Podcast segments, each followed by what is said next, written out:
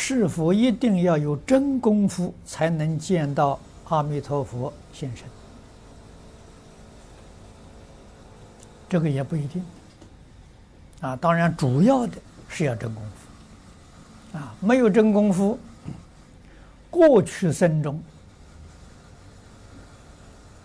念佛念得很好，很如法，有深厚的善根，啊，也可能见到。那么这个现身多半是化身。啊，而且时间呢都不长。啊，偶尔会见一次。